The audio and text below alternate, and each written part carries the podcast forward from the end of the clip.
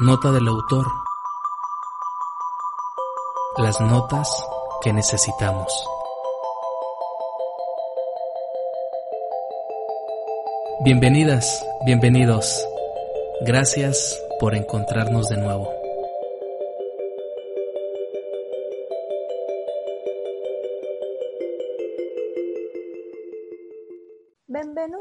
Fiera Virtuale del Libro d'Italia. Ho il piacere di presentare dal Messico dallo psicologo Jaime Gómez Castañeda con il suo tema Aumenta su intelligenza emozionale leyendo.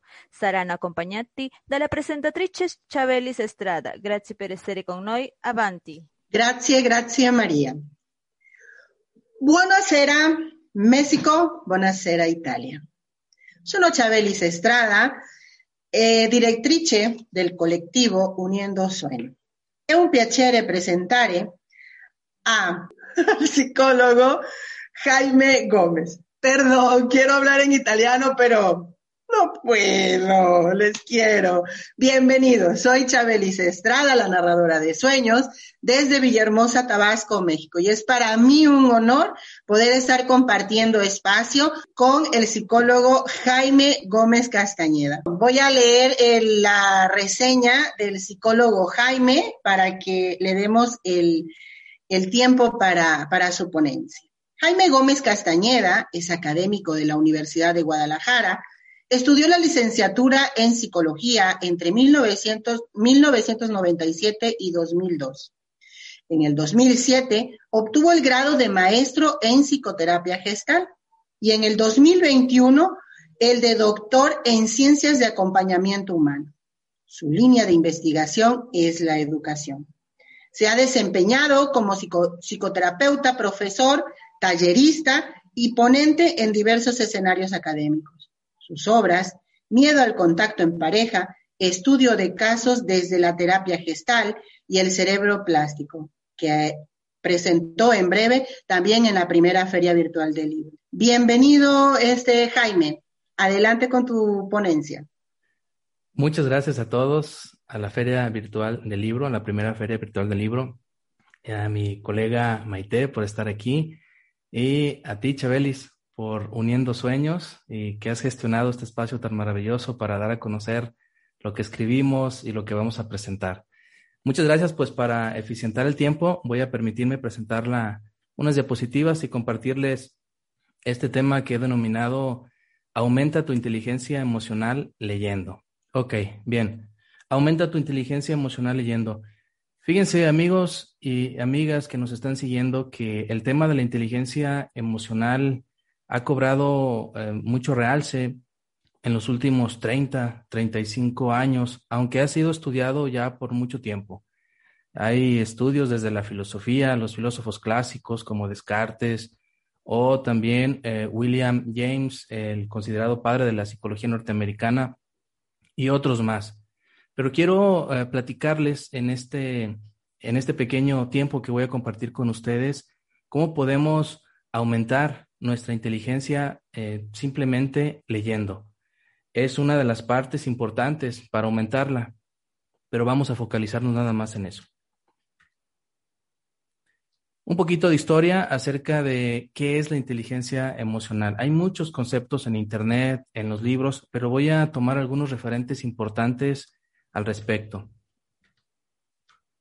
Vamos a iniciar por Howard Gardner, que en 1980 propuso su teoría de las inteligencias múltiples. Ustedes recordarán que eh, él decía que podemos ser inteligentes en, el área musical, en lo corporal cinético, en lo interpersonal, verbal, la lógica matemática. Eh, tenemos una inteligencia que es naturalista, la intrapersonal y la visual espacial. Luego, otros neurocientíficos dicen que no solamente tenemos estas inteligencias, sino que tenemos más de 70 mil. Vaya, es un tema que está ahí en la polémica, en el debate científico, pero no vamos a ahondar en eso, vamos a irnos en este momento a lo práctico y a lo que dice la nueva teoría de la construcción de las emociones. Bien, después de Garner apareció eh, los norteamericanos Mayer y Salovey en 1990 ellos tomaron como referencia para definir la inteligencia emocional la inteligencia intrapersonal de Howard Gardner. Esta inteligencia intrapersonal, decía Howard Gardner, nos permite identificar nuestras emociones y manejarlas, regularlas. Entonces Mayer y Salovey, a los que se les atribuye el primer concepto ya este, muy definido, muy estructurado de inteligencia emocional, dijeron lo siguiente. La inteligencia emocional es la capacidad del individuo para controlar y regular los sentimientos de uno mismo y de los demás, utilizándolos como guía de pensamiento y de la acción. Tomado de Maldonado 2017, página 16. Bueno, aquí tenemos algunas cosas interesantes. Nuestra capacidad para controlar, regular nuestras emociones y la de los demás. Ya veremos más adelante que regular y controlar la de los demás no es tan sencillo. Y la base teórica de Mayer y Salovey eh, está fundamentada, entre otros aspectos, en la teoría de los tres cerebros. No sé si usted la recordará, querido amigo y amiga. Se dice eh, que nuestro cerebro fue evolucionando a través de la historia y que primero adquirimos un cerebro, se desarrolló un cerebro que se le llamó el cerebro reptiliano, la parte más primitiva, la, parte más instintiva, la, parte más animalesca, si usted quiere llamarle, en el ser humano. Pasaron algunos millones de años y luego se formó otra capita en nuestro cerebro que se le llamó el cerebro límbico, el cual nos permitió experimentar emociones. Como centro de las emociones, la amígdala. Y pasaron miles y millones de años y luego nuestro cerebro em, desarrolló otra parte que se le llama el neocórtex, esta parte de, nuestra cabeza en la frente, eh, caracterizada por lóbulos frontal, parietal, temporal y occipital. Y esta parte nueva del cerebro que dice Carl Sagan, el recientemente fallecido, eh, no la hemos estrenado por completo. Y este neocórtex entraría en comunicación con la amígdala y con el cerebro reptiliano y tomaría decisiones. El neocórtex se encargaría del, ahí está, perdón, la razón, la abstracción, los sentimientos también, la intuición y otras funciones más. Bueno, nada más eh, dejar en claro que esta, este concepto de Mayer y Salovey está fundamentado en los tres cerebros eh, del eh, autor McLuhan. Pero lo que vengo yo a compartirles es la teoría de la emoción construida, una teoría que aparece en el 2019 cuya principal autora, representante es la neurocientífica Lisa Feldman Barrett. En 2019 yo me encontré con esta bibliografía, leí el libro completito y quedé sorprendido. En este libro hay eh, muchas, muchos conceptos nuevos acerca de la inteligencia emocional. Podemos decir que es lo más nuevo en inteligencia emocional y parte de ahí lo que yo les voy a compartir a continuación. La nueva teoría se le llama la teoría de la construcción de la emoción. En este libro se hace un, comparativo entre la teoría clásica de la emoción. Algunos ubican a, Daniel Goleman como, uno, como una teoría de, de, las emociones, pero no. Daniel Goleman, junto con otros eh, psicólogos, han propuesto modelos de la inteligencia emocional. Bueno, a partir de, Goleman para atrás y, todo lo que se acumule es, eh, todo lo que se acumuló se le considera teoría clásica de la emoción. Hay unas características para identificar esta, esta perspectiva clásica. La primera es que todas estas personas han dicho que las emociones se heredan, que son, son genéticas, que ya viene nuestra genética y que cuando vamos creciendo, eh, van, vamos reaccionando al ambiente y va surgiendo el miedo, la angustia, la ansiedad, la ira, el coraje, el asco, la tristeza, la felicidad, etc. En cambio, la teoría de la emoción construida nos dice que no, que el cerebro construye las emociones. Aquí tenemos un punto importantísimo de debate eh, que propone eh, Lisa Feldman Barrett. Lisa Feldman Barrett dice que la variación es la norma. Cada cerebro procesa las emociones de manera diferente, genera, crea emociones distintas. No hay en el planeta Tierra, por ejemplo, em, no, no podemos decir que hay una sola definición de miedo. Hay miles y millones de definiciones de miedo. No hay un solo miedo que se parezca al de la otra persona. Entonces, la variación es la norma. Un principio que también está fundamentado en lo que decía Charles Darwin. Cada especie es un caso diferente. Y una imagen que puede caracterizar esta teoría clásica de las emociones es ubicar a nuestro cerebro por partes, cartografiar nuestro cerebro, decir que en alguna parte de nuestro cerebro está el miedo, la angustia, el temor, la decisión, el coraje. Y en la teoría de la emoción construida no existe esta imagen, existe un cerebro que construye. Bueno, ¿cuáles son las ideas superadas eh, hasta el 2019 según la teoría de la emoción construida de Lisa Feldman Barrett? Uno, no nacemos con las emociones en alguna parte del cerebro, es decir, no hay neuronas dedicadas exclusivamente a las emociones, aunque hay muchos experimentos que dicen que si le quitan una parte del cerebro a una persona, deja de sentir, deja de experimentar. Lisa Feldman dice, otra parte de nuestro cerebro, otras neuronas se reúnen y suplen esa, esa parte perdida del cerebro. No existe el esencialismo. Es decir, con esta teoría de la emoción construida se quita la idea de que el cerebro es un almacén. Amigos y amigas, ¿quién no ha pensado que eh, en esta frase que dice, bueno, lo almacené en mi memoria, lo almacené en mi cerebro? La teoría de la emoción construida dice que el cerebro no es ninguna especie de receptáculo, no es ningún almacén. Y otra idea superada, entre tantas, yo más voy a, voy a concretarme en estas pocas, el mito del cerebro triuno. Entonces, este mito, ella sí lo llama, de que fuimos desarrollando nuestro cerebro por capas, no existe. Ahí lo dice en La vida secreta del cerebro. Está desechada esta, esta idea. Si usted está interesado o interesada en las neurociencias, le invito a leer este libro, La vida secreta del cerebro, para que vaya más a profundidad de lo que le estoy compartiendo. Muy bien, entonces en concreto, ¿cómo es que el cerebro construye las emociones? Vamos a partir eh, primero del paso número uno. ¿Cuál es el origen del sentir? ¿Ya nacemos con él o lo adquirimos? El famoso dilema de todos los tiempos. Bueno, el origen del sentir para Lisa Feldman Barrett es el cuerpo. A partir del cuerpo surgen las emociones y surgen los sentimientos. Dice Elisa Feldman, nuestro organismo no está quieto esperando a que un estímulo llegue del exterior, lo excite y experimente una, una sensación o una emoción. No, todo parte de lo que ocurre en nuestro cuerpo. Esto es fundamental. Nuestro cuerpo tiene un presupuesto energético.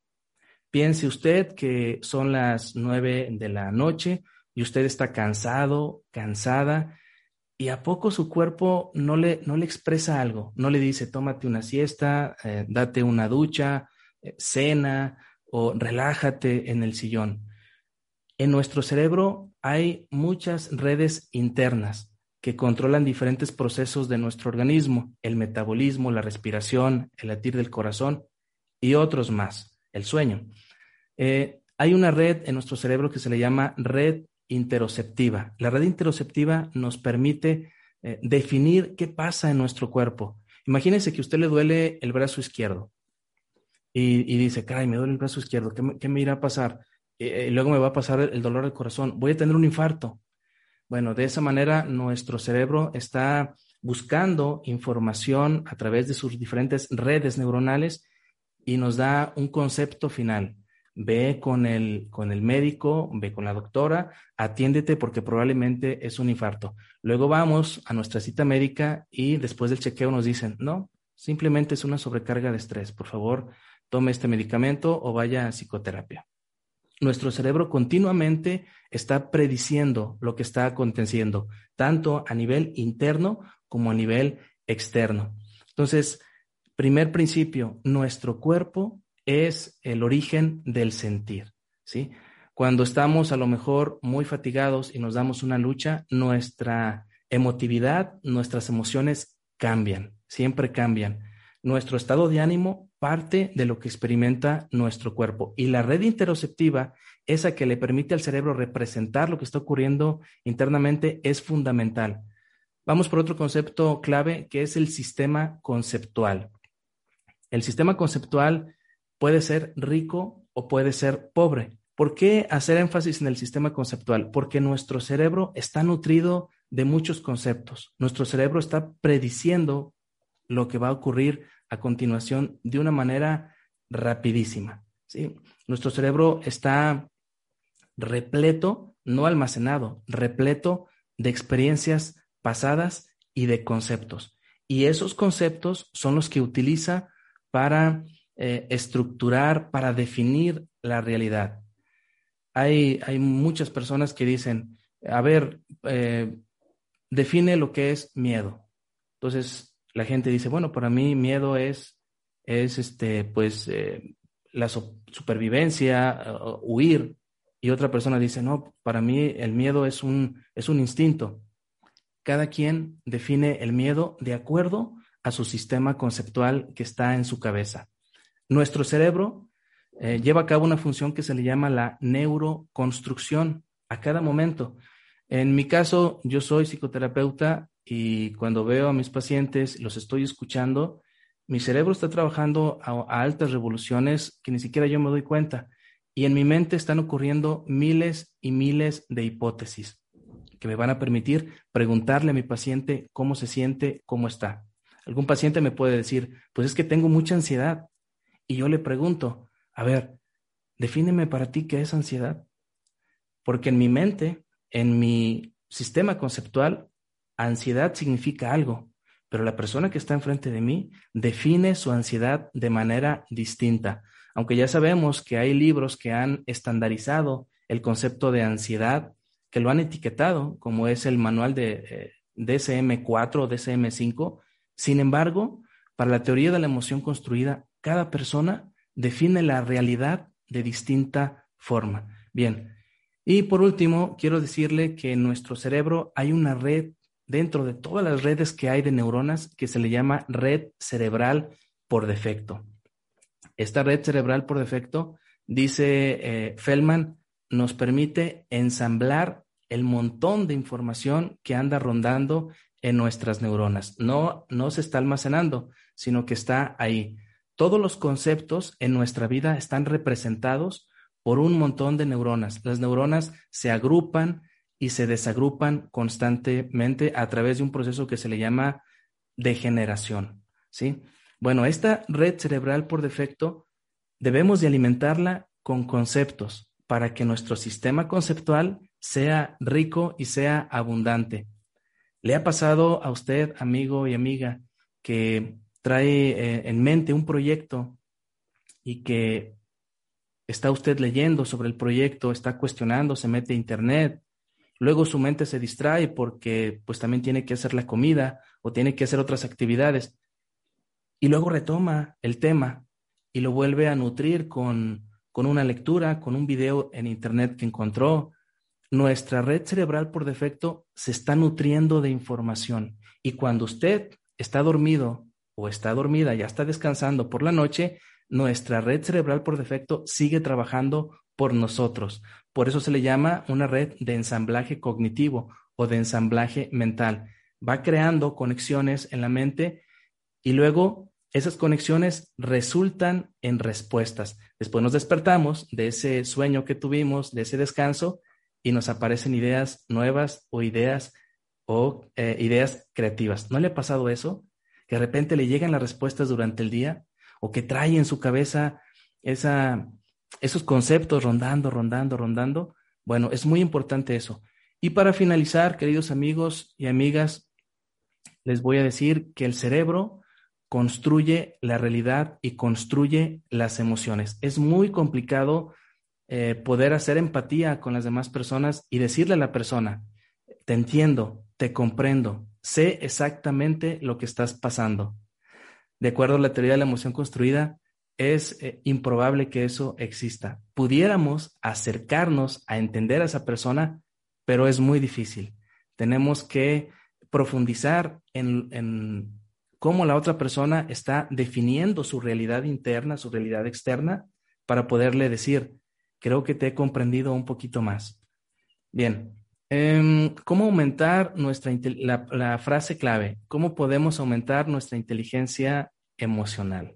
Bueno, lo primero es comer sano. Si ya hemos dicho que el origen del sentir está en nuestro cuerpo, en nuestro presupuesto energético, comer sano nos va a caer de maravilla. Yo le pregunto a usted, amigo y amiga, eh, ¿han estado a dieta o deje de lado el estar a dieta? ¿Ha usted comido sano? Y eso de comer sano, ¿cómo le cae a sus emociones? Me imagino que se debe sentir mejor, ¿verdad? Su autoestima a lo mejor se pone eh, más eh, agradable, obtiene mejores resultados. Comer sano le ayuda muchísimo a la homeostasis de nuestro cuerpo, a estar en equilibrio. En cambio, cuando andamos llenos de azúcar, cuando traemos algunos kilos de más en nuestro organismo, también eso genera un estado de ánimo distinto. Y al tener un estado de ánimo distinto, pues nuestra reacción al exterior, nuestra reacción ante los demás va a ser diferente. Entonces, comer sano. Segundo, hacer ejercicio. Hacer ejercicio le ayuda a nuestro cuerpo a estar en, armonía, aparte de que le ayuda a nuestro cerebro a predecir mejor los conceptos, a no fallar en las decisiones, hacer ejercicio nos cae de maravilla, nos hace sentir diferente. Escuche la frase, nos hace sentir, nos hace experimentar emociones distintas. A veces, como decimos aquí en México, un regaderazo o una ducha calma nuestro temperamento, calma nuestras emociones. Después, dormir lo suficiente. Eh, hay muchos estudios que hablan respecto a esto. Un sueño reparador de siete, ocho horas es buenísimo para nuestras emociones, para regular nuestros estados emocionales. Cuando dormimos menos, nuestro estado de ánimo inmediatamente aparece. Andamos de mal humor, andamos eh, intolerables y cuando dormimos muy a gusto y manejamos nuestro estrés, aparte, nuestras emociones cambian. Y la parte central de esta pequeña ponencia, adquirir conceptos emocionales nuevos y polir los, los existentes.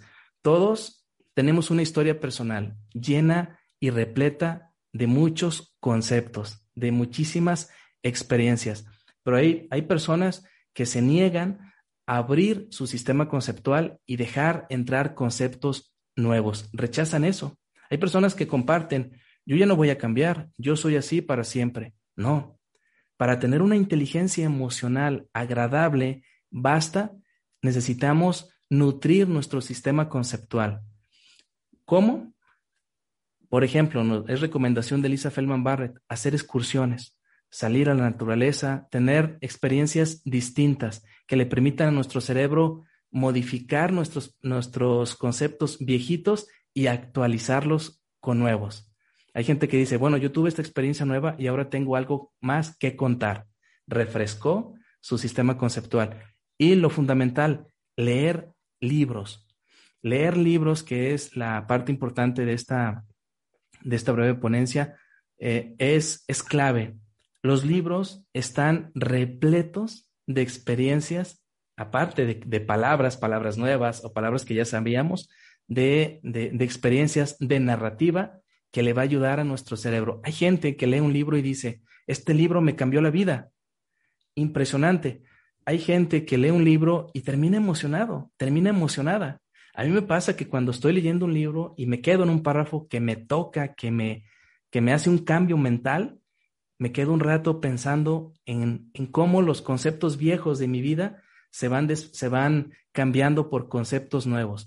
Y esos conceptos nuevos que estoy adquiriendo, adivine qué va a pasar, los voy a utilizar en mi interacción con las demás personas. Quizás leí un libro que habla de ciertas tragedias que yo ni en cuenta. Al leerlo, cambia mi sistema conceptual, amplía mi percepción y ¿qué cree? Me puede hacer más empático con las personas. De esa manera, los libros que dicen este libro cambiará tu vida, a lo mejor no cambiará tu vida por completo, pero sí actualizará tu sistema conceptual. Los libros de literatura, los cuentos, las narraciones, los, este, los relatos, las poesías, vaya, es altamente recomendable para manejar nuestra autoestima. Al leer un libro, nuestras emociones también se modifican. ¿A poco no? ¿Sí?